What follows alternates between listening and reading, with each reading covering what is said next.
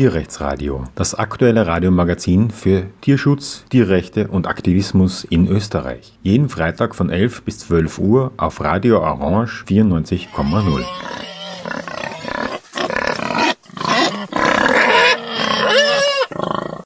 Willkommen beim Tierrechtsradio. Heute möchte ich einen aktuellen Event besprechen und zwar mit Teilnehmerinnen, nämlich vom sogenannten Animal Liberation Weekend am Ende des ersten Tages, also am Samstagabend jetzt hier. Und ich würde Sie mal bitten, uns ein bisschen zu erzählen von sich, im Hintergrund, wie Sie überhaupt mit Tierschutz in Verbindung gekommen sind und wie Sie vom Animal Liberation Weekend erfahren haben. Fangen wir gleich mal mit dir an. Wie ist denn dein Name? Hanna. Ich würde sagen, seit meinem siebten Lebensjahr hat mich das beschäftigt. Wahrscheinlich habe ich gewisse Bilder gesehen, die wahrscheinlich vom VGT sein könnten. Ich weiß es nicht mehr, aber ich weiß, dass es ein Thema seit meiner Kindheit ist und war. Also ich komme vom Land und immer wenn ich bei der Marie-Hilfer-Straße shoppen war, früher war ich noch shoppen, habe ich den VGT gesehen, weil die sind ja dort regelmäßig. Bin dann auch auf die Bilder tatsächlich nochmal gestoßen und habe mich dann immer mehr für, dafür interessiert. Mein eigentliches Anliegen ist Umwelt prinzipiell und der anthropogene Einfluss darauf, dass ich den nicht für gerechtfertigt halte. Und Tierschutz ist für mich eine Sparte davon. Was mir auch wichtig ist, ist der Verkehr, Verkehrswende, also mehr hin zu den Öffis. Aber Tierschutz ist, ist auch ein Arm davon. Da gibt es ja nämlich auch dieses Phänomen, dass sozusagen die extensive Viehwirtschaft teilweise einen größeren Fußabdruck hat, also umweltschädlicher ist als eben die Intensivtierwirtschaft. Also wenn man es zum Beispiel vergleicht, die Rinderhaltung in Intensivtierhaltung produziert normalerweise weniger umweltschädliche äh, Probleme als die extensive Wirtschaft, wo dann mehr Gase und mehr äh, Vieh, also mehr Platz und mehr Bewegung, also insgesamt mehr Ressourcen draufgehen. Hast du da für dich dann sozusagen äh, ein Konfliktfeld oder wie würdest du das auflösen? Also ich persönlich zweifle diese Argumentation an, denn ich arbeite tatsächlich in so einer Sache, die mit solchen Umweltsystemen zu tun haben. Ich weiß nicht, auf welcher Studie das jetzt besteht. Ich habe davon noch nie gehört. Aber ich sage jetzt mal, es ist nur eine Frage der Materialien und Methoden, inwiefern du das System als System definierst. Also was nimmst du in das System überhaupt mit hinein? Das hat jetzt nicht so mit Tieren zu tun, aber Landwirtschaft bedeutet ja auch chemischer Dünger auftragen. Und da fragt man, ja, die Pflanzen wachsen mehr, aber man fragt sich wahrscheinlich nicht, also es ist wahrscheinlich nicht in dem System einbegriffen, die biogeochemischen Prozesse in den Böden und die Auswaschung in den Flüssen und dadurch Eutrophierung in den Meeren und so. Also ich halte diese Behauptung für einfach nicht richtig, beziehungsweise für gegreenwashed, schön geredet, weil man einfach das System isoliert betrachtet. Deswegen ist es auch für mich kein innerer Konflikt und stehe ich ganz und voll ähm, für extensive Tierhaltung. Alles klar, ja, okay, danke. Bevor wir da noch tiefer uns reingehen, wollen wir vielleicht unsere zweite Teilnehmer mal kurz ansprechen. Also wie ist dein Hintergrund und wie hast du zu uns gefunden? Hallo, erstens habe ich Zoe gefunden bei Zufall. Äh, vor ein paar Jahren bin ich bei einem Vegan Festival zu euch gekommen, habe da mit netten Leuten geredet, einfach gehört, was die Gesellschaft alles macht war begeistert von Anfang an und zwischendurch war ich nicht aktiv bei euch, aber jedes Mal, wenn ich euch gesehen habe, habe ich sozusagen mit meinen Stimmen mitgeholfen. Äh, gestern, einen Tag nur für den Workshop, vor dem Wochenende, habe ich äh, auch für das Wochenende und die Vorträge gehört. Habe gleich gedacht, wow, so eine super Idee, habe nie bei so etwas mitgemacht. Ich will das natürlich.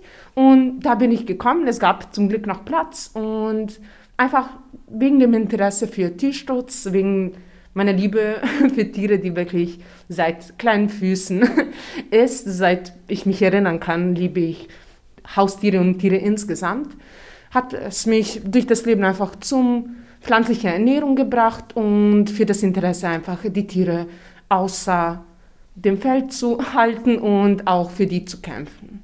Hattest du in deinem Umfeld Eltern, Verwandte oder so irgendwelche Leute, die ähnlich geprägt waren, die dich da sozusagen auf den Weg gebracht haben? Oder war das wirklich etwas, das dir eigens gekommen ist und wo du sonst im Umfeld eigentlich keine Beispiele hattest? Äh, leider hatte ich überhaupt keine Beispiele. Im Gegensatz, die waren streng dagegen, haben es als eine Mangelernährung betrachtet oder haben mich als ein Extremist äh, gesehen, wenn ich etwas gesagt habe, wie dass mir ein Tier auf der Straße so leid tut, dass ich es gleich in den Namen nehmen wollte. Ich denke einfach, äh, da ich aus einem osteuropäischen Land komme, wo ich solche Tierfälle sozusagen, Unfälle auch mehr äh, im Alltag sehen kann, zum Beispiel im Vergleich jetzt in Wien diese Jahre, ähm, denke ich, dass es von dem kommt, dass ich wirklich als Klein die Tiere äh, im Schmerzen gesehen habe und dann mir gleich gesagt habe, okay, das stimmt nicht, ich will nicht äh, wie meine Eltern erwachsen, ich will nicht das Gefühl verlieren, äh, das Mitleid, das Mitgefühl, was ich für die Tiere habe.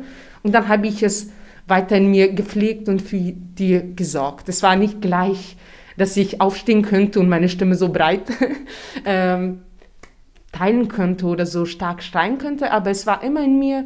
Und jetzt, wenn ich natürlich im Wechseln bin, habe ich bin ich zu den Wurzeln gekommen, die ich schon als Kind gelassen, wachsen gelassen habe und kämpfe noch. Das heißt, du hast von Anfang an wirklich diesen Widerstandsgeist praktisch durchleben müssen, weil du keinen Halt in deiner Umgebung hattest, die dich darin bestärkt hätten. Äh, ja, ganz genau. Es war nicht immer so stark, dass ich mich gefühlt habe, als dass ich mit meinen Eltern kämpfe. Ich habe mich natürlich konformiert und das gegessen, was sie gemacht haben, die Filme geschaut, was die geschaut haben oder einfach auf die Ausflüge gegangen. Aber ich habe immer gefühlt, dass es nicht richtig ist und damit musste ich kämpfen. Ich habe es noch nicht ausgesagt, aber jetzt, wenn ich wirklich meine Meinung gebildet habe und mir niemand jetzt sagen kann, dass es nicht richtig ist oder überhaupt, dass jemand für mich entscheiden kann oder meine Meinung für mich formen kann, soll, muss, äh, stehe ich ja dafür. Das heißt, für dich war das sozusagen ein Einzelkämpfertum sehr lange und du hast jetzt sozusagen eine Möglichkeit gefunden, dich, also das dich schon länger informiert offensichtlich, aber jetzt ein bisschen auch die Möglichkeit gefunden, ein Umfeld zu finden, wo du weitergehen kannst, weitere Schritte machen kannst. Und das ist wahrscheinlich auch einer der Anlässe, wie du jetzt zu uns gefunden hast. Ja, ganz genau. Einfach zum Glück hatte ich ein äh, paar Freunde, wenn ich ins Gymnasium einfach gegangen bin, meine Teenager-Jahren, habe ich ein paar Freunde kennengelernt, die die gleichen Sichtweisen hatten. Wir haben uns dann selbst unterstützt, sind selbst draus gewachsen und dann bin ich aus meinem Heimatland hier nach Wien gekommen, wo ich noch eine größere Community gefunden habe und natürlich auch danach gesucht habe. Und da war es, ging es wirklich nur zum Guten, wirklich nur auf das Bessere. Jemanden zu haben, der einfach mich versteht, mit dem ich weiter reden kann und einfach nicht so gejudged werden. Mhm. Und ich glaube, du hast jetzt nicht wirklich genauer erwähnt, wie das bei dir mit deiner Jugend war und so weiter und ob du eine Einzelkämpferin warst. Wie war es bei dir? Sehr ähnlich wie bei der Kollegin. Also weder Eltern noch Freunde waren Vorbild oder haben das nachvollziehen können. Ich habe es dann mal unterdrückt, habe dennoch Fleisch gegessen und, und nichts gesagt. Und ich habe aber auch dann in der Schule keine Gleichgesinnten gefunden, erst beim Studium. Wie ich nach Wien gezogen bin, ähm, war das Umfeld ganz stark geprägt und da ähm, habe ich dann, ja, da bin ich dann noch eigentlich konsequent Vegetarier geworden zumindest und bin auch dafür eingestanden und habe mich auch nicht mehr geschämt dafür. Wie hast du dann letztendlich von unserem Weekend verfahren? Letzten Endes auf dem Rehilfer euren Stand, nämlich jeden Freitag. Ich hatte mal eine Postwurfsendung von euch, weil ich mal gespendet habe und dieses konsequent bekommen. Und irgendwie habe ich dann selbst recherchiert, dass diese Stände eigentlich jeden Freitag stattfinden. Dann bin ich hingefahren und dort hat mir das ein Aktivist gesagt, dass eh bald was kommt. Gut, also ihr habt jetzt beide schon in der Früh, glaube ich, an teilgenommen. Ihr seid schon von Anfang an dabei, genau. Bevor wir auf die ersten Eindrücke eingehen, vielleicht mal, was habt ihr euch vorgestellt, was euch da erwarten wird? Ähm, um ehrlich zu sein, mich hat es besser hier ähm, einfach willkommen, als ich mir wirklich gedacht habe. Ich habe es mir gedacht, dass wir in einen Saal kommen, das ist alles so ähm, mit Abstand, äh, Masken ohne Lächeln, ein sturer vielleicht Vortrag mit dem Fakten und irgendwie Schritten, wie man was macht, mich erwarten wird. Aber ich kam wirklich auf so freundliche Gesichter, auf so viele Menschen, die einfach hilfreich sind mit dem Thema und natürlich auch, was alles im Alltag passiert.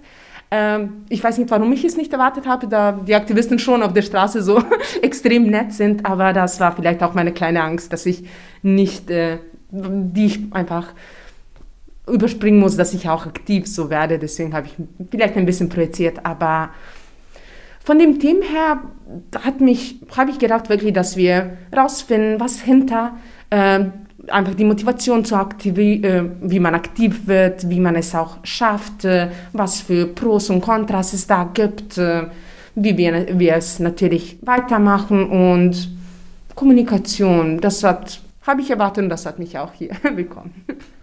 Wie war das bei dir? Also nachdem ich das Programm schon gekannt habe, habe ich erwartet und habe ich mich sehr gefreut auf den Teil, auf den ersten und zweiten Teil bezüglich den Tierrechten, nämlich was ist die Ist-Situation. Wovon ich auch noch viel halte, sind die Bürgerrechte im, im zweiten Teil, also im zweiten Tag. Und meine Erwartung, inwieweit darf man gehen, um im akzeptablen Bereich, im offiziellen Bereich bleiben zu können und auch dennoch zu zeigen, dass es dennoch Leute was angeht und, und beschäftigt und betrifft. Ja, inwiefern kann man sich mitteilen im offiziellen Rahmen? Mit offiziell meinst du jetzt einfach demokratiepolitisch legitim oder wie, nehme ich an? Ja. Kann auch in der Vergangenheit mich daran erinnern, dass die zum Beispiel bei dem damals großen Tierschutzprozess in Wiener Neustadt, dass dort die Polizei unter anderem diese ALWs als große kriminelle Veranstaltungsevents äh, dargestellt hat. Und ich glaube, das liegt hauptsächlich an diesem Namen, weil es natürlich international diese sogenannte Animal Liberation Front gibt, wo Leute sagen, wenn sie irgendwas gemacht haben, das haben sie im Namen dieser Organisation oder eben dieser Idee, könnte man eher sagen, gemacht. Und weil es diesen ähnlichen Namen trägt, haben, glaube ich, halt viele Leute intuitiv den Eindruck, hier geht es um kriminelle Dinge, die Leute tun und so weiter. Und ihr habt ja den ersten Tag schon mitbekommen, das ist ja offensichtlich nicht die Geschichte. Und uns ist es eigentlich immer ein Anliegen, weil wir vom Verein gegen Tierfabriken natürlich sehr viel mit Ehrenamtlichen arbeiten, dass wir sozusagen auch klar vermitteln, weil wir auch der Auffassung sind, dass die Demokratie ein wesentlicher Bestandteil unserer Arbeit ist, dass letztendlich die Grundidee des Aktivismus darin besteht, dass wir als Zivilistinnen in einer Gesellschaft mit den ganzen Strukturen, die es in einer Demokratie gibt, aktiv teilnehmen sollten. Und diese aktive Teilnahme braucht auch tatsächlich bestimmte Werkzeuge, Instrumente. Und die werden uns in der Regel in der Schule oder in der politischen Bildung allgemein nicht wirklich beigebracht. Wir, uns wird erzählt, wir können an Wahlen teilnehmen und das war es mehr oder weniger, was wir beitragen können in der Gesellschaft oder in die Politik gehen. Dass da aber einen großen Bereich noch gibt, der zusätzlich notwendig, wichtig und gut ist, wird eigentlich kaum jemals erwähnt. Und deswegen haben wir als Verein schon oft diesen Widerstand von vielen in der Öffentlichkeit auftretenden Akteuren gehabt. Das sind ja Berufsdemonstranten und so weiter als Klischee. Und das soll immer so ein Kampfargument sein und entkräften, was Aktivistinnen tun. Sehr viel von dem, was sie tun, läuft wirklich sehr viel auf ehrenamtlicher Basis. Natürlich gibt es praktisch bei allem, was wir organisieren, auch Angestellte, weil es muss jemanden geben, der Sachen koordiniert und mitmacht. Und es sind natürlich gut, wenn es Leute sind, die schon erfahren sind. Aber all das könnte nicht stattfinden, wenn es nicht viele Leute geben würde, denen das ein wirkliches Anliegen ist, wie ihr auch, zwei, das auch schon geschildert habt. Und ihr seid ja wirklich sehr gute Beispiele, weil ihr beide offensichtlich ganz allein gestanden habt und euch auch, als ihr allein gestanden habt, schon sehr sicher wart, was ihr für richtig und falsch empfindet. Und es gibt viele Leute, die daran straucheln und sich da nicht so leicht tun. Ja, und uns ist es ein großes Anliegen, wie gesagt, darauf hinzuweisen, dass diese aktive zivilgesellschaftliche Teilnahme an der gemeinsamen Gestaltung unserer Gesellschaft ein wichtiger Aspekt ist. Und jetzt in diesem Sinne, also das jetzt Ende des ersten Tages ist, was sind denn jetzt die ersten Eindrücke? Wir haben heute schon ein bisschen, eben, also du hast schon die Philosophie erwähnt, den äh, Vortrag zur Ethik und so weiter. Tierrechte im Allgemeinen das Konzept. Dann haben wir aber auch ein bisschen über die verschiedenen Kampagnen schon gehört. Natürlich längst nicht alle, weil nicht genügend Zeit war. Hast du da bestimmte Eindrücke, die dir hängen geblieben sind? Ja, für mich war der letzte Vortrag über Resilienz besonders wichtig, weil mich zieht das eigentlich schon seit meiner Kindheit runter, gewisse Umweltthemen. Und das ist immer sehr motivierend zu hören von ähm, gewissen Aspekten von einem Experten, nämlich einem Psychotherapeuten. Das hat mir sehr viel gegeben. Der Prozess war mir neu, die Geschichte dahinter und hat mich schockiert. Ich muss das erst verdauen. Was waren deine ersten Eindrücke? Es war ja ein recht breites Feld, das heute Vormittag bzw. den Tag über schon war. Und wir haben ja auch ein bisschen Verpflegung gehabt. Vielleicht magst du auch ein bisschen dazu was sagen. Ja, die Verpflegung war wirklich super. Die Küche, einfach das Essen, die Auswahl, wie es alles schön gerichtet war. Köstlich, natürlich muss man nicht vergessen. Wirklich 10. 10 von 10 würde ich dazu sagen. Einfach gut ausgedacht und ich kann es auch kaum erwarten, morgen zu sehen, wie sie etwas so Simples, immer noch gesund, vegan äh, vorbereiten. Das war ein wirklich schöner auch äh, Punkt von dem Tag. Ich würde gerne auch wie die Kollegen sagen, dass der Vortrag von der Resi äh, über die Resilienz äh, mich ein bisschen, ich habe es nicht erwartet, da ich nicht vor dem Anfang das Programm äh, für den heutigen Tag gelesen habe. Ich habe es nicht erwartet, aber es hat mir so gut getan, weil es hat wirklich mir die alten Wunden sozusagen äh, besser erklärt, so wie schon gemeint, das äh, kleine Kind, das für sich selbst stehen wollte, aber die Eltern oder die Vorbilder haben einfach ständig Nein gesagt, es ist nicht richtig oder du sollst das machen, was wir tun, weil wir es so tun, ohne irgendeine wirkliche Erklärung oder dass sie überhaupt mir zuhören, was ich zu sagen habe oder was ich äh, für Emotionen spüre. Hatte sich natürlich daraus entwickelt, dass ich jetzt äh, einfach Angst habe, aufzustehen und meine Meinung zu sagen und das will ich ändern und einfach solche gute Ratschläge zu hören äh, wie man mit seinen eigenen Emotionen umgeht, wie man einfach selbstbewusst mit jemandem spricht, äh, wie man Sachen, die man nicht kontrollieren kann, auch nicht zu stressig finden soll, fand ich ausgezeichnet, was natürlich bei dem Tierschutzthemen äh, und insgesamt den Alltag sehr nützlich sind für die geistige einfach Gesundheit, psychische, physische auch am Ende des Tages. Die Kampagnen, die vorgestellt wurden, Leider kannte ich 90 Prozent von dem nicht, vielleicht auch mehr, da ich auch nicht aus Österreich bin. Aber ich bin so froh, dass ich die kennengelernt habe. Natürlich auch schockiert, was alles Grausames passieren muss, dass erst die Leute was dagegen tun sollen. Aber ich bin so stolz, dass es Leute wie euch in dem Verein gibt und natürlich Leute, die es unterstützen, dass es mit dem Kampf weitergeht.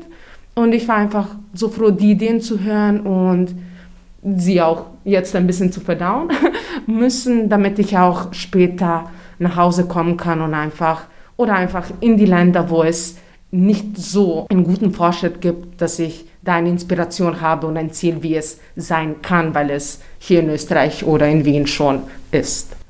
Ja, wir haben das ja auch schon ein paar Mal erlebt, teilweise, dass Aktivistinnen aus anderen Ländern zu uns gekommen sind. Ich kann mich erinnern, in Tschechien gab es jemanden, der ist jahrelang immer wieder zu unseren Veranstaltungen gekommen, hat teilgenommen und so weiter. Es war eigentlich erstaunlich, dass er sich das auf sich genommen hat.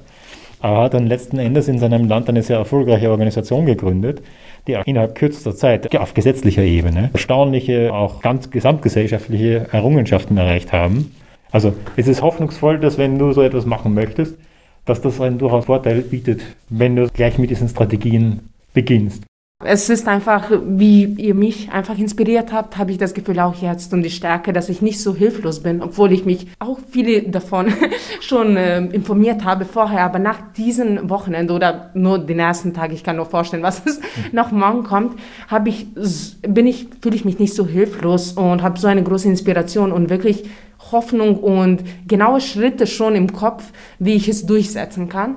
Früher vor gestern und vor einem Jahr habe ich darüber nur so geträumt und gedacht, ah, wie schön es wäre, so etwas zu schaffen. Aber jetzt wirklich nach ein paar Stunden Vorträgen und ein paar lockeren, coolen Pausen und zwischendurch reden, habe ich schon einen Plan und so einen Willen, dass ich es durchsetze. Und es freut mich wirklich sehr, dass ich auch ganz noch den konkreten Beispiel von den Kollegen höre, da ich auch dasselbe erreichen will und erreichen werde.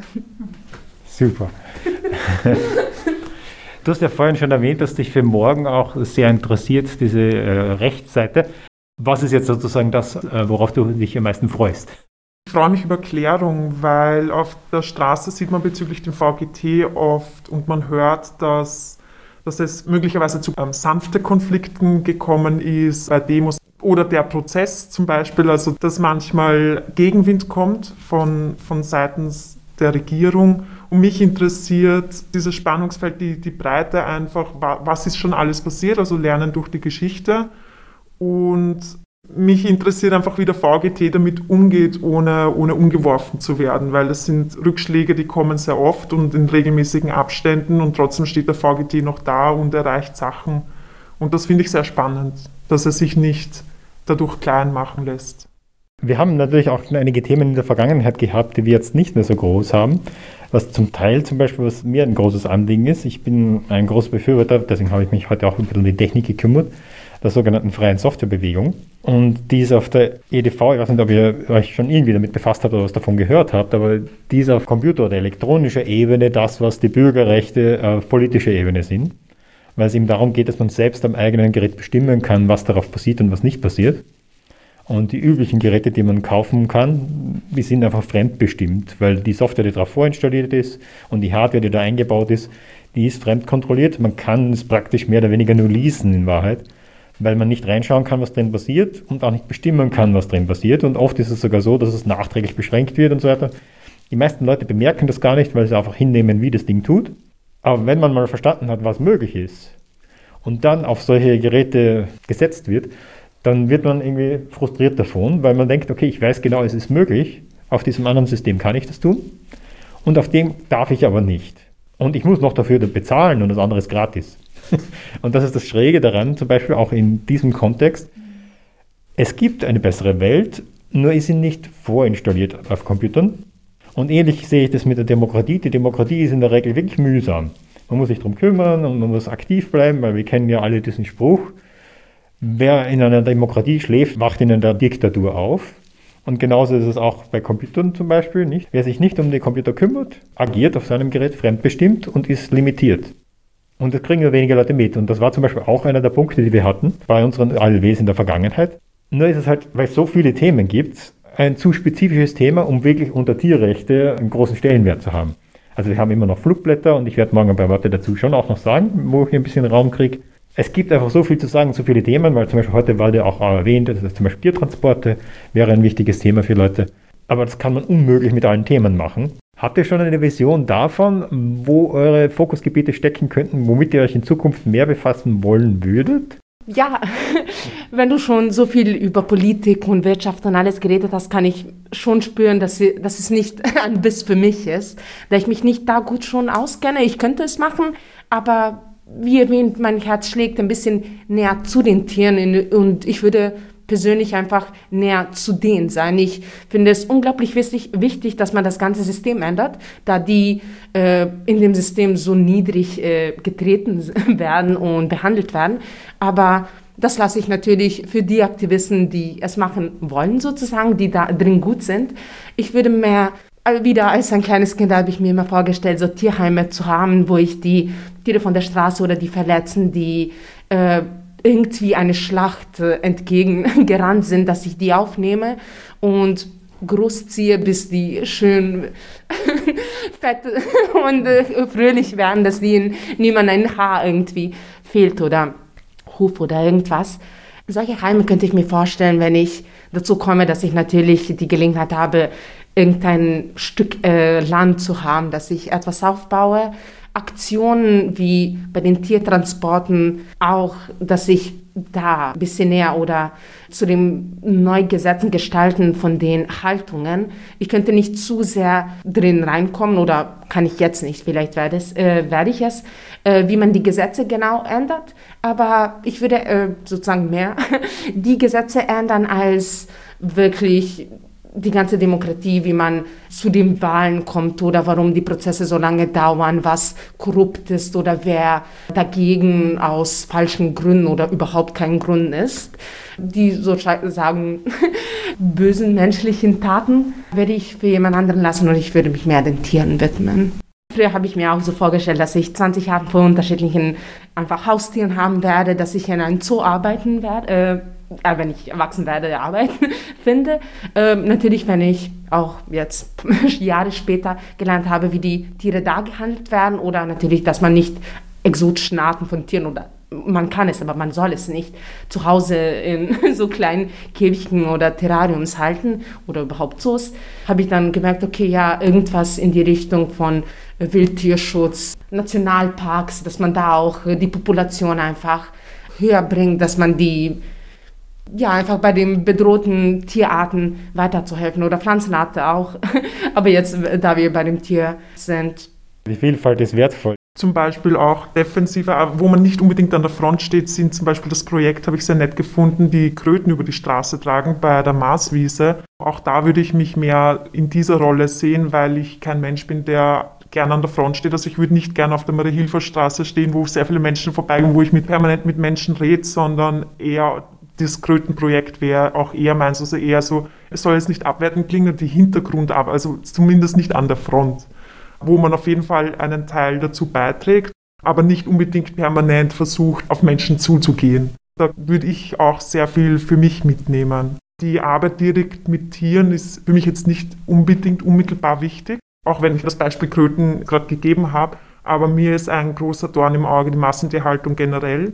Also das Hauptthema sind ja momentan die Schweine. Äh, wegen den Vollspaltenböden, also das ist mir ein besonderer Dorn im, Dorn im Auge und ich finde, das, das sind so große Missstände, das ist einfach so unmenschlich und da würde ich, ich würde mich eher darin sehen, dass ich hier im Hintergrund arbeite. Also ich wüsste jetzt nicht, ob ich bei Besetzungen dabei sein könnte, aber irgendeine unterstützende Funktion könnte ich mir da eher vorstellen dass die Tiere zumindest Stroh bekommen, einen gewissen Platz oder ich finde auch das Konzept der Subsistenzwirtschaft könnte ganz viele Probleme lösen. Allerdings, wenn man schon so weit fortgeschritten ist in der Industrialisierung der Tiere, ist es halt wieder schwer, so zurückzugehen, weil natürlich macht man nicht so viel Gewinn in der extensiven Landwirtschaft wie in der intensiven Viehzucht und Tierhaltung. Also ich finde trotzdem, Subsistenzwirtschaft ist langfristig gesehen sinnvoller und da bin ich ein Verfechter davon, dass man von der Massentierhaltung einfach abkommt. Die Frage ist, in welcher Art von Tätigkeit du dich wohlfühlst, was machst du zum Beispiel gerne? Ich bin gerne in der Natur, ich bin gerne an ruhigen Orten. Beantwortet das die Frage? ja, das klingt für mich eher eine Beobachterin, also das würde ja. fast in diese Dokumentationsschiene fallen. Ich bin ein totaler Beobachter. Ich wusste noch nicht, dass es diese Funktion gibt beim VGT, aber das wäre zum Beispiel total meins. Ich genieße unglaublich die Ruhe und offline zu sein und zu beobachten, solange mir nicht kalt wird. Könnte ich mir super gut vorstellen, ja. Also ich protokolliere auch sehr gern, ich schreibe auch gern und auch sehr detailliert. Und das wäre eine nette Funktion, auch die eher im Hintergrund ist. Was immer wieder hochgefragt ist in Wahrheit, auch in der Auseinandersetzung mit Behörden, mit Wirtschaft und der Öffentlichkeit, sind Fachexpertisen. Also wir, wir freuen uns immer wieder über Biologinnen und Biologen, die Interesse an der Mitarbeit mit uns haben, weil das sind auch Leute, die dann sozusagen von anderen Institutionen ernst genommen werden und sagen, okay, die haben eine Fachkompetenz, die haben Hintergrund, die sind nicht einfach nur vom Klischee her, die sich empfinden, was auch immer, sondern die können das wirklich auch entsprechend der üblich geltenden Regeln darstellen und aufbereiten. Und so etwas ist natürlich immer sehr wertvoll, auch wenn es Geld kostet und Zeit kostet vor allem auch. Wenn man das ordentlich betreibt, kostet es meistens sehr viel Zeit. Und ich glaube, es gibt für jeden Rollen im Tierschutz, in der Arbeit für das Wohl der Tiere in unserer Gesellschaft, wo man jedes Talent einbringen kann. Ich meine, ich zum Beispiel bin Grafiker und mache Gestaltungen, nicht? Und beschäftige mich mit Computern. Das ist alles nicht unbedingt naheliegend, dass das irgendwas mit Tierschutz zu tun hat, nicht? Aber es gibt mehr als genug zu tun und es gibt mehrere, die zum Beispiel Grafiker sind und beim VGD mitarbeiten und helfen, weil es einfach für eine zu viel zu tun ist. Und das heißt, selbst bei den wirklich den grundsätzlichen direkten Umgang mit Tieren fernliegenden Aktivitäten gibt es mehr als genug zu tun. Und es ist nicht so, dass jemand das Gefühl haben müsste, oh, ich bin nur jemand, der in der IT arbeitet, ich kann eigentlich in dem Bereich nichts tun. Ich könnte bestenfalls Geld spenden. So ist es nicht. In Wahrheit ist es sogar zum Teil umgekehrt. Wir suchen oft genau die Leute, die zwar ein Herz für Tiere haben, aber gut in anderen Dingen sind und auch dort professionell sind, aber die kommen gar nicht die Idee, auf die Idee, dass sie sich bei uns engagieren könnten, weil sie denken, dort gibt es nichts für mich zu tun. Und das ist manchmal eigentlich schwierig, genau diese Leute zu finden, weil die Leute, die direkt sich mit Tieren beschäftigen wollen und das an eine große Glocke hängen und das halt sozusagen ihre, ihre Hauptintention ist, die kommen natürlich auf die Idee, zu uns heranzukommen, wenn sie das machen wollen. Und die sind für uns leichter zu bekommen als eben tatsächlich die anderen Leute. Das ist das Spannende an dem ganzen Spiel wiederum.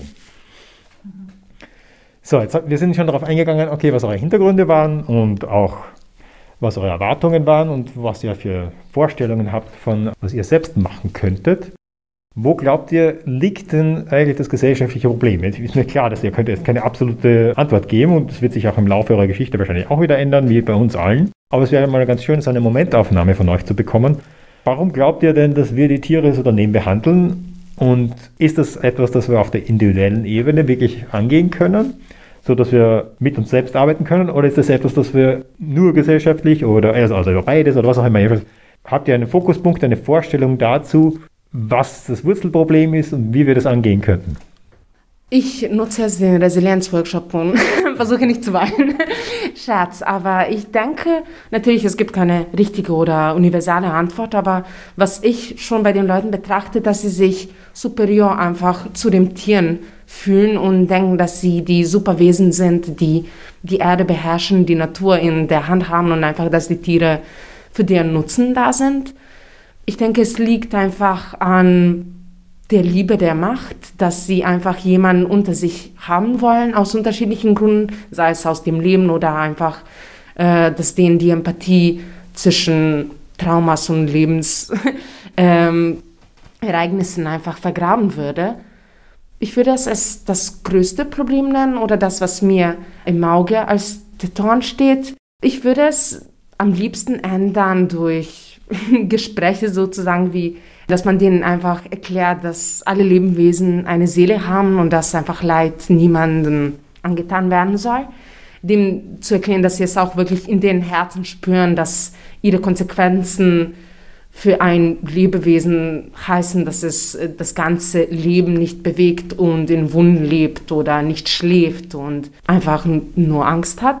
Wie ich es angreifen würde, vielleicht würde ich denselben Weg versuchen, an den anderen zu machen, den ich gegangen bin, einfach durch den Teller, dass wir erst die Tiere nicht verdauen und wirklich die als Wesen sehen und nicht als Essen, das äh, verpackt für uns auf die Welt gebracht würde und dass die evolu evoluiert sind, nur dass wir die fressen. Und obwohl es natürlich noch andere Möglichkeiten gibt es gibt ja diese Ansicht, wenn es darum geht, Konflikte aufzulösen mit unterschiedlichen Ansprüchen, dass man sagt, derjenige, der den Kuchen aufzählt, soll nicht wissen, wer welches Stück bekommt. Das ist das Problem der Unvoreingenommenheit. Mhm. Und wenn wir Tiere essen, sind wir nicht unvoreingenommen. Wir müssten eigentlich Regeln erstellen und wir dürften nicht wissen, ob wir diejenigen sind, die durch die Regeln benutzt werden oder diejenigen, die durch die Regeln Vorteile bekommen, weil dann würden wir sehr wahrscheinlich faire Regeln erlassen. Da wir aber wissen, wir sind die Menschen und die anderen sind die Tiere, ist es für uns natürlich sehr leicht zu sagen, die Tiere sind ja dazu da, dass sie benutzt werden. Und man, das kann man ähnlich mit Sklaven und so weiter, das waren ähnlichen Dynamiken, wo man sagt, okay, weil ich genau weiß, dass ich nicht zu dieser Gruppe gehöre, ist für mich ganz klar, dass das natürlich ganz selbstverständlich so läuft. Nur wenn man dieser anderen Gruppe angehört, ist es auch ganz selbstverständlich, dass es keine faire Bedingung ist. Und insofern ist, sehe ich den wesentlichen Punkt in dem, was du sagst, sehr gut. Was ist deine Idee? Also zu der Frage, ob man ansetzen soll bei einem einzelnen Menschen oder in gesellschaftspolitischen Dynamiken. Ich finde beides, also der Mix macht es aus und die Dosis macht auch der, das Gift, weil zum Beispiel politisch wäre, zum Beispiel sehr politisch, sind gewisse Aktionen wie Besetzungen, die vielleicht eher auch auf Unverständnis beim Volk treffen könnten. Sie zeigen zwar radikale Situationen auf, aber können auch viel Gegenwind erfahren. Sie sind aber auch wichtig, um totale Missstände aufzuzeigen. Auf der anderen Seite, also das wäre gesellschaftspolitischer Ansatz, auf der anderen Seite wäre der Ansatz auf das jeweilige Individuum auch wichtig für eine gewisse Sensibilisierung in der Gesellschaft, weil es ist so leicht, sich Scheuklappen aufzusetzen heutzutage. Und deswegen finde ich ganz wichtig den VGT-Stand am Freitag, der regelmäßig auf der Marie-Hilfer-Straße ist, weil es erstens analog ist, was heutzutage viel wert ist wo man sich wirklich Flyer holen kann und mit jemandem sprechen kann und auch so mal einzahlen kann ohne Online-Banking. Das ist auch sehr nett. Und ich glaube, da kann man ganz viele ins Boot holen mit dieser Sensibilisierung. Ich finde auch dieses Video, dass immer ein Fernseher da ist, sehr wichtig, weil heutzutage ist man eh so getrimmt, auf einem Bildschirm zu schauen. Ich glaube, das ist ein Eyecatcher. Finde ich ganz gut und da werden auch die, die argen gezeigt und das ist aber ein sanfter Zugang und ich finde den Mix wichtig. Also ich finde die Besetzungen auch wichtig, erfordern jedoch sehr viel Mut auch. Und der sanfte Zugang über die Infostände holt eine breitere Interessensgruppe mit ins Boot. Und ich finde, der VGT macht das sehr gut, dass er vor allem sehr, sehr regelmäßig solche Infostände macht. Das finde ich sehr wichtig, weil heute habe ich etwas gelernt, nämlich ein Zitat, Aktivismus lebt. Der muss einfach regelmäßig gemacht werden, um das über Wasser zu halten, weil sonst geht es unter. Das macht der VGT sehr stark. Was ich im, Jahr, im, Laufe der Jahre auch gelernt habe, als ich damals zum VGD gekommen bin, zum Beispiel, bin ja nach wie vor ein Mensch, der Flugblätter nicht nehmen mag. Bin oft bei Infoständen und bei Leuten, die mir Flugblätter in die Hand drücken, stehen geblieben und habe das Flugblatt vorher durchgelesen und es ihnen dann wieder zurückgegeben. Weil wozu soll ich das Papier verschwenden? Und deswegen habe ich zum Beispiel auch Webseiten sehr gerne, weil da schaue ich es mir an und ich habe nichts entgegengenommen und muss nichts irgendwas physisch rumliegen haben. Das ist eigentlich nicht notwendig. Ich habe mir dann halt dann oft Links aufgeschrieben oder so, wenn ich irgendwas haben wollte, aber dazu brauche ich nicht das ganze Flugblatt in der Regel. Aber was ich gelernt habe, ist, dass sehr viele Leute sehr unterschiedliche Zugänge haben und dass man eigentlich keinen Stil haben kann, der komplett falsch für alle ist. Es gibt natürlich Stile, auch zum Beispiel das konfrontative Auftreten, vielleicht sogar aggressives Herantreten an Leuten, würde ich in der Regel nicht machen, weil es erfahrungsgemäß meistens schlecht ausgeht. Aber ich habe auch schon Fälle gesehen, wo genau das zum Erfolg geführt hat. Nur das Problem ist, die sind so selten, dass es keine gute Strategie in der Regel ist. Und wir haben schon öfter Aktivistinnen, vor allem junge Aktivistinnen, die gerade neu in die Szene kommen, die wollen dann gleich innerhalb von zwei Monaten die Welt veganisieren oder sonst irgendwas. Und die treten dann häufig sehr aggressiv auf. Und die machen sich da selbst das Leben schwer. Und ich habe das wirklich schon mehrfach in Durchgängen erlebt, dass diese jungen Wilden dann auch alle ablehnen, die gemäßigt vorgehen. Und wenn man sie zwei Jahre später trifft, sind sie in ganz anderen Sphären unterwegs und haben nichts mehr damit zu tun. Und ich glaube, das hat sehr viel damit zu tun, dass sie an ihren eigenen Ansprüchen gescheitert sind. Weil diesen ständigen Konflikt mit allen Leuten und diese großen Anforderungen auch an sich selbst, es alles perfekt zu machen, das hält niemand auf Dauer durch. Wir sind alle nicht perfekt, wir sind alle irgendwo auf dem Weg an unterschiedlichen Stellen, in unterschiedlichen Richtungen. Und dieser Anspruch, alles von vornherein perfekt zu machen, ist schon deswegen unmöglich, weil niemand völlig versteht, was richtig und falsch ist.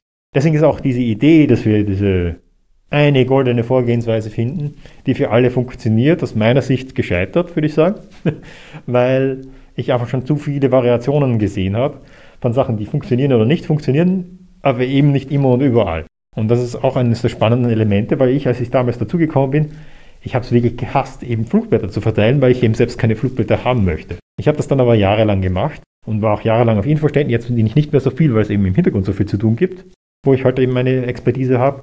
Aber der Punkt ist der, ich habe dadurch schon auch sehr viel an Einsichten und Erfahrungen gewonnen, die sehr wertvoll in meinem restlichen Leben waren. Also nicht nur auf den Tierschutz bezogen, sondern auch im Umgang mit den Menschen. Und eine der wichtigsten Einsichten für mich zum Beispiel war eben in Bezug auf Diskussionen, dass es wirklich wertvoll ist, nicht zu versuchen, den anderen zu vernichten und Recht zu behalten, sondern eigentlich nur zu verstehen, was den anderen bewegt. Was macht es denn aus? Warum kommt er zu dieser mir völlig obskur erscheinenden Ansicht und Perspektive? Und wie würde ich dorthin kommen können? Wenn ich das verstanden habe, dann ist die Basis gelegt für einen Kompromiss, eine Möglichkeit, einen Weg zueinander, eine Brücke.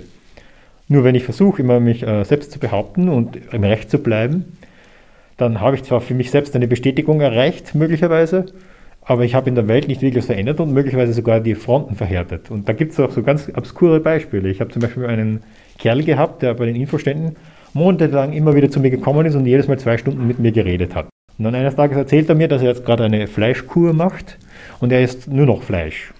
Und ich hätte jetzt natürlich sofort sagen können, ach du furchtbarer Mensch und was tust du und red nicht mit mir und so weiter. Aber ich habe mich ihn anhören lassen und so weiter und er ist immer wieder gekommen, hat sich immer wieder mit dem Thema auseinandergesetzt.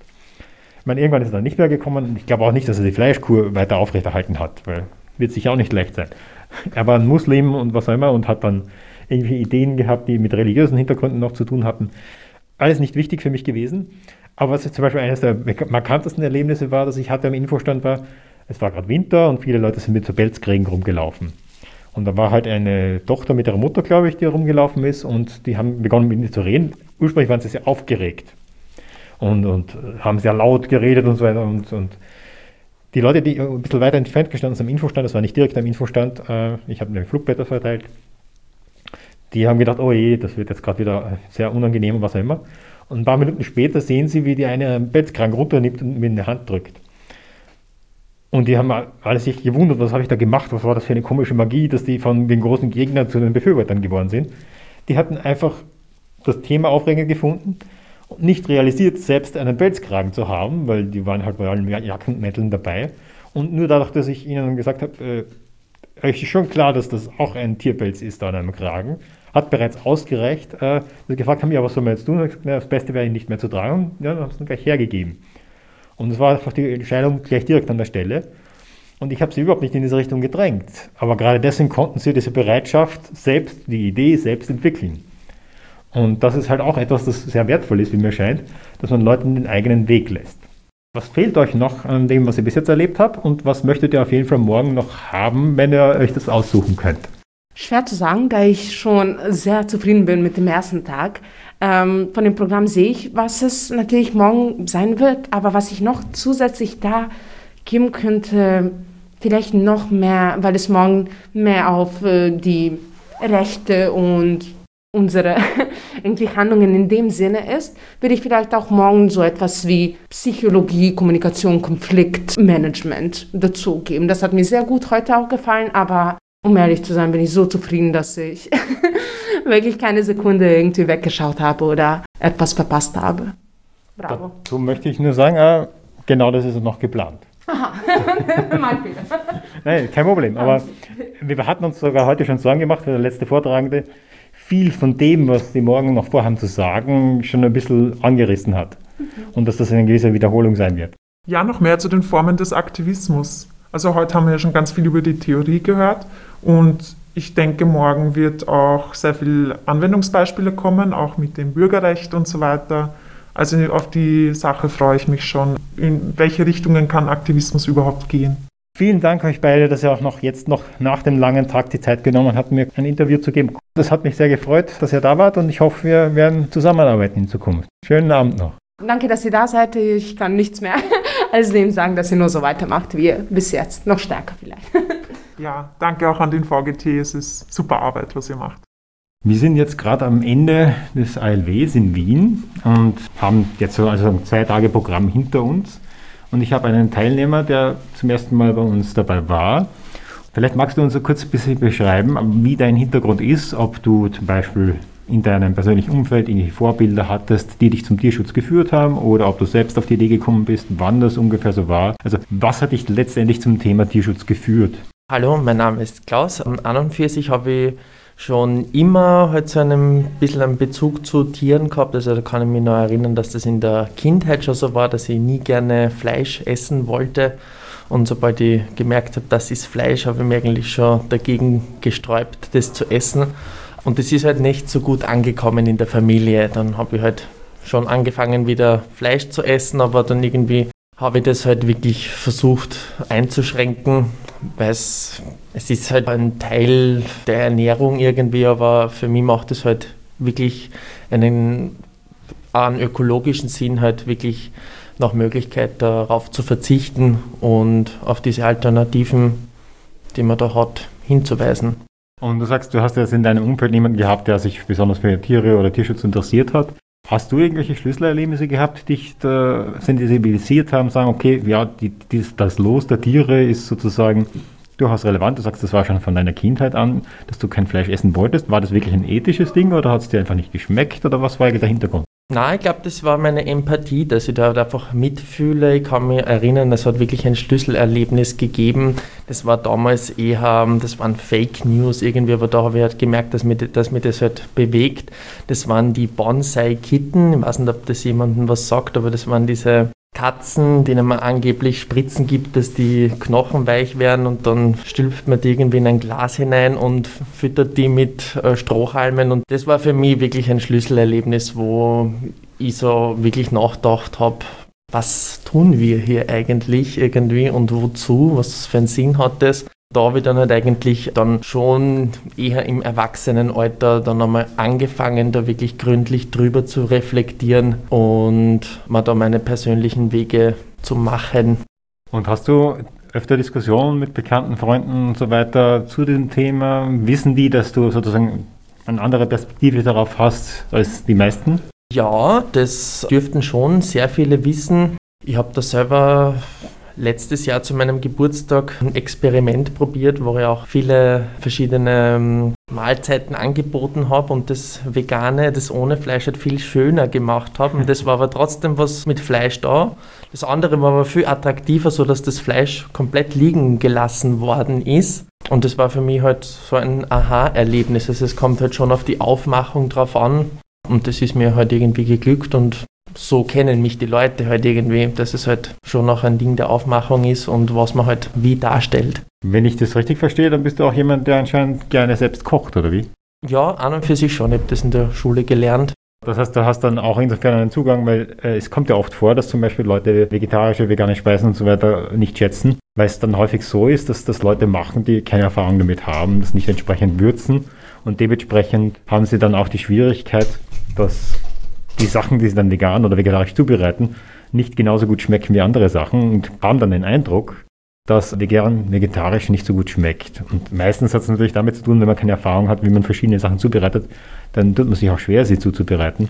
Und dementsprechend hat das natürlich viel mit der Kultur zu tun, in der man sich bewegt und aufwächst und wenn man eine Routine hat. Das heißt, das ist wirklich nicht das Problem.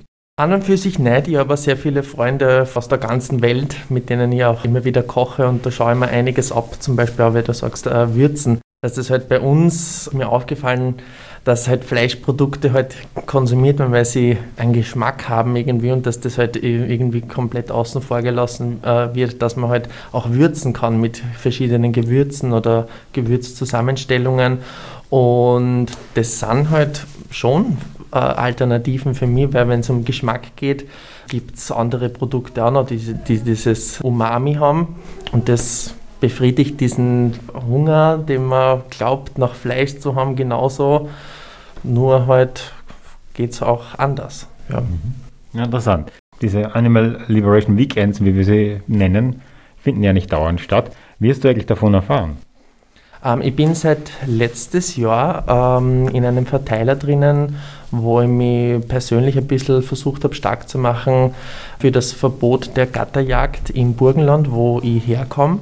Und das war halt für mich halt so der Anreiz, mich da ein bisschen genauer zu befassen und jetzt auch bei diesem Animal Liberation Weekend dabei zu sein. Aber was hast du eigentlich von diesem Weekend erwartet? Also ich befasse mich sehr viel mit Tieren, mit Tierrechten. Ich war komplett offen, was mich da jetzt äh, erwartet. Habe halt geschaut, äh, wo ich mich vielleicht mit ein paar Ideen einbringen kann. Aber so großartig Erwartungen habe ich nicht, weil Erwartungen werden meistens enttäuscht. Insofern habe ich mir einfach das Positive mitgenommen und hoffentlich auch was Positives dargelassen. Wir hatten ein relativ breites Spektrum von Themen, die wir behandelt haben. Einerseits diesen Alltagsaktivismus, den man direkt von zu Hause aus machen kann, dann auch über rechtliche Grundlagen, wie man im Umgang mit Behörden, Polizei und so weiter umgehen kann, in verschiedenen Situationen, was da zu beachten ist, also Bürgerrechte im klassischen Sinne, aber auch Aktionsformen, welche öffentlichen Möglichkeiten man hat zu arbeiten. Dann gab es auch einen philosophischen Einblick in die Entwicklung der Tierrechtsgeschichte ist da irgendwas, was du als Highlight hervorheben würdest, was für dich wichtig war oder was du sagst, okay, das hat ja viel Input neu gegeben, den du so vorher nicht kanntest oder irgendwas in der Art? Also ich bin ziemlich überrascht, mit welcher Inbrunst hier für Tiere fast schon gekämpft wird.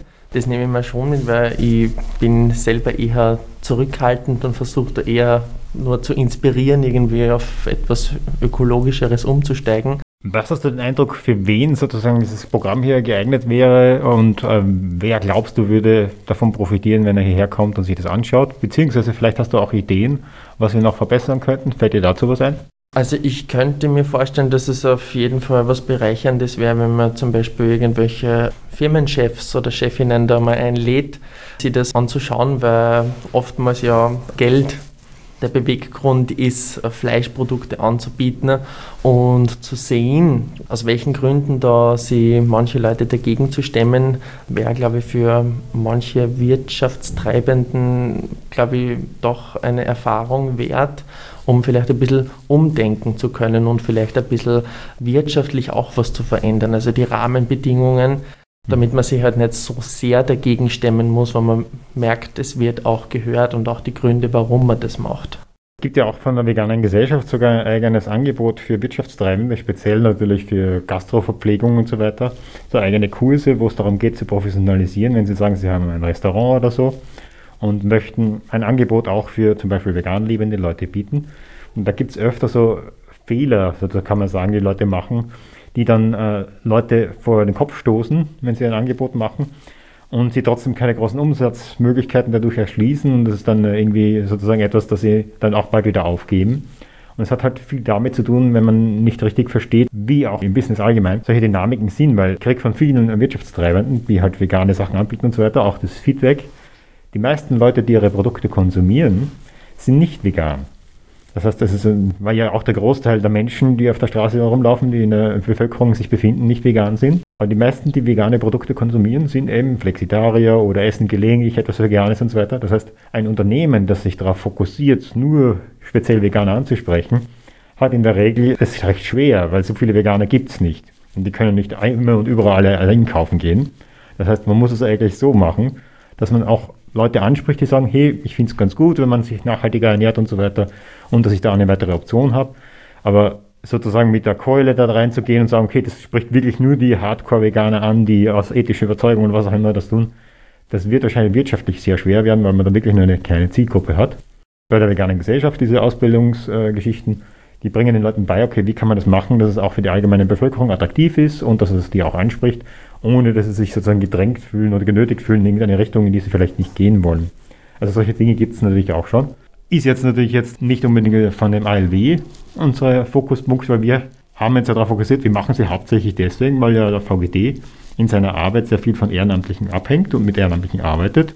Und es natürlich immer gut ist, wenn man auch die, die, Angst vor dem Ehrenamt ein bisschen nimmt. Nicht? Also manche Leute stellen sich vor, wenn sie irgendwo was gehört haben, das sind die Wilden und die Furchtbaren und was die alles so machen. Und wenn man dann eine, eine niedrige Hürde schafft, dass Leute einmal mitkriegen können, okay, was gibt es da, wie sind die Leute drauf, was machen sie, was bewegt sie, dann ist das auch schon daher, selbst wenn sie selbst dann nicht aktiv werden, natürlich ein bisschen eine Basis, dass man auch ein Verständnis für die Mitmenschen kriegt, warum setzen sie sich ein und warum gehen sie wie vor und warum wählen sie welche Methoden und so weiter. Hast du da jetzt zum Beispiel den Eindruck, dass du besser verstehst, warum welche Methoden verwendet werden von Tierschützern zum Beispiel? Ja, kann ich mir schon vorstellen. Also einige äh, radikal wirkende Aktionen, glaube ich, sind auch äh, so radikal, damit sie eben dieses Aufsehen erregen, damit man sich diesem äh, Thema oder diesen Themen widmet. Und ich muss auch ganz ehrlich sagen, also ich bin auch kein Veganer, aber ich suche immer wieder nach ähm, Rezepten, nach Tipps, wie ich meinen Fleischkonsum reduzieren kann. Und da sind Tipps oder innovatives Denken von Mitmenschen schon immer sehr hilfreich, wie man da dieser Umstieg auch selber erleichtert wird. Und bin auch froh, wenn ich halt nicht verurteilt wird, wenn ich kein Veganer bin, aber ich bin halt jemand, ich interessiere mich dafür. Und und für mich hat das halt auch äh, ein, also ich habe auch diesen Bezug von Klimaschutz, wenn man das eigentlich schon weiß bzw. wissen könnte, dass halt Fleischkonsum sich wirklich direkt aufs Klima auch auswirkt, wenn man bedenkt, also wo ähm, gewisse ähm, Weideflächen zur Verfügung gestellt werden müssen, dass da Regenwälder gerodet werden müssen, dass das transportiert werden muss irgendwie. Und da bin ich schon äh, persönlich da eher auf eine ökologische, nachhaltige Wirtschaft äh, eingestellt und dass das hoffentlich bald auch leichter wird, sowas ähm, zu forcieren. Ja. Mhm. Und jetzt vielleicht noch so einen kleinen Ausblick in die Zukunft. Ich meine, du warst jetzt hier, hast dir das angeschaut. Sagst du, hast gesagt, okay, du hast keine großartigen Erwartungen, weil du schaust dir das einfach mal an und hat das irgendeinen Einfluss auf das, was du vielleicht zukünftig machen wirst? Ja, ich bin sehr überrascht, dass man doch einen Rückhalt bekommt, wenn man halt diese Motivation zeigt, beziehungsweise an den Tag legt, dass man da auch unterstützt wird. Für die Zukunft würde ich mir persönlich wünschen, dass diese konventionelle Art der Tierhaltung halt einfach stoppt. Ich muss wirklich sagen, stoppt und dass das Fleisch bzw. die Produkte, die man von Tieren anbietet, dass das wirklich aus einer ökologischen Wirtschaft kommt und dass man halt auf das nicht ökologische eher verzichten kann. Und wenn man Fleisch isst, dann sollte das artgerecht produziert werden. Mhm. Und hast du den Eindruck, weil was wir öfter hören, ist natürlich dieses Argument, ja, wenn ich äh, auf die Ökoprodukte, Bioprodukte und so weiter achte, das ist viel teurer, das kann ich mir nicht leisten. Was ist da dein dein Argument oder dein, deine Antwort darauf? Ähm, also da habe ich diesen Zugang, du bist, was du isst und je billiger das Fleisch ist, was ich esse, desto mehr schade ich mir eigentlich selber. Also da ist halt doch ähm, auch das Argument der Qualität da irgendwo dahinter, wenn man Bio-Fleisch isst oder Bioprodukte, dass da zum Beispiel einfach keine Pestizide drinnen sind, dass da ähm, keine Antibiotika drin sind. Das wirkt sich alles auf unseren eigenen Körper aus und das ist auch ähm, ein Anreiz, da ein bisschen genauer zu schauen, was man isst und dass man sich das auch ein bisschen was kosten lässt. Es gibt ja auch, das habe ich schon öfter mitgekriegt, ich meine, ich bin jetzt selbst kein Forscher in dem Bereich, aber dieses Phänomen, da gab es Studien, äh, dass Leute, die billig einkaufen, in der Regel größere Einheiten kaufen, mehr kaufen auf einen Schlag und dass sie dann aber auch wieder viel wegwerfen, weil sie ihnen verdirbt, bevor sie es essen können. Und anhand diesen Studien scheint es so zu sein, dass die Leute, die teuer einkaufen, zwar für das Einzelne mehr ausgeben, aber unterm Strich zumindest nicht mehr, manchmal sogar weniger bezahlen, weil sie eben viel weniger wegwerfen, weil das, was sie da kaufen, auch aus ihrem eigenen Empfinden heraus mehr wert ist, so dass sie es nicht wegwerfen wollen. Ja, das äh, glaube ich auf jeden Fall. Ich glaube sogar, dass sie das in weiterer Folge noch äh, fürs Geldbörsel äh, gut bezahlt machen wird, äh, wo man bedenkt, äh, was man für Kosten an Gesundheitsbehandlungen einspart, wenn man sie vernünftig und ähm, ja, möglichst pflanzlich ernährt. Es ist ja dieser ernährungsphysiologische Einfluss ist ja erwiesen und auf lange Zeit machte das auf jeden Fall Sinn, auf biologische oder hauptsächlich pflanzliche Sachen umzusteigen. Ja, na, ich möchte dich jetzt auch gar nicht viel länger belasten. Du warst schon sehr lang, zwei Tage lang hier und hast intensiv bei dem Programm gelauscht und mitgemacht. Was sollte man sich darunter vorstellen? Was erwartet Leute hier aus deiner Erfahrung? Ja, ich kann nur sagen, man, soll, man, kann es einmal ausprobieren. Es ist, mich auch recht gut aufgehoben gefühlt da heute und ich glaube nicht, dass die Leute schlechte Erfahrungen machen werden, wenn sie, das, wenn sie sich das einmal geben, wie so ein, ein Animal Liberation Weekend aussieht und was da für Kampagnen ins Leben gerufen werden können, wenn sich Leute dafür interessieren, ja. Ja, dann vielen Dank auch für deine Bereitschaft jetzt noch ein kurzes Interview, Klaus. Ich hoffe, es wird alles, äh, du wirst alles erreichen, was du erreichen möchtest und vielleicht können wir auch noch gelegentlich kooperieren und so weiter. Freut mich auf jeden Fall, dass du da warst und so lange interessiert mitgemacht hast. Danke, hat mich auch gefreut. Noch ein rascher Veranstaltungshinweis. Die Jagd im Visier, Naturschutz oder sinnlose Tierquälerei am 11. Mai im Skydome Schottenfeldgasse 29 1070 Wien. Und es gibt dann noch einen zweiten Termin in Graz am 25. Mai. Verantwortlich für die heutige Sendung Franz Grazer. Tierrechtsradio, das aktuelle Radiomagazin für Tierschutz, Tierrechte und Aktivismus in Österreich. Jeden Freitag von 11 bis 12 Uhr auf Radio Orange 94,0.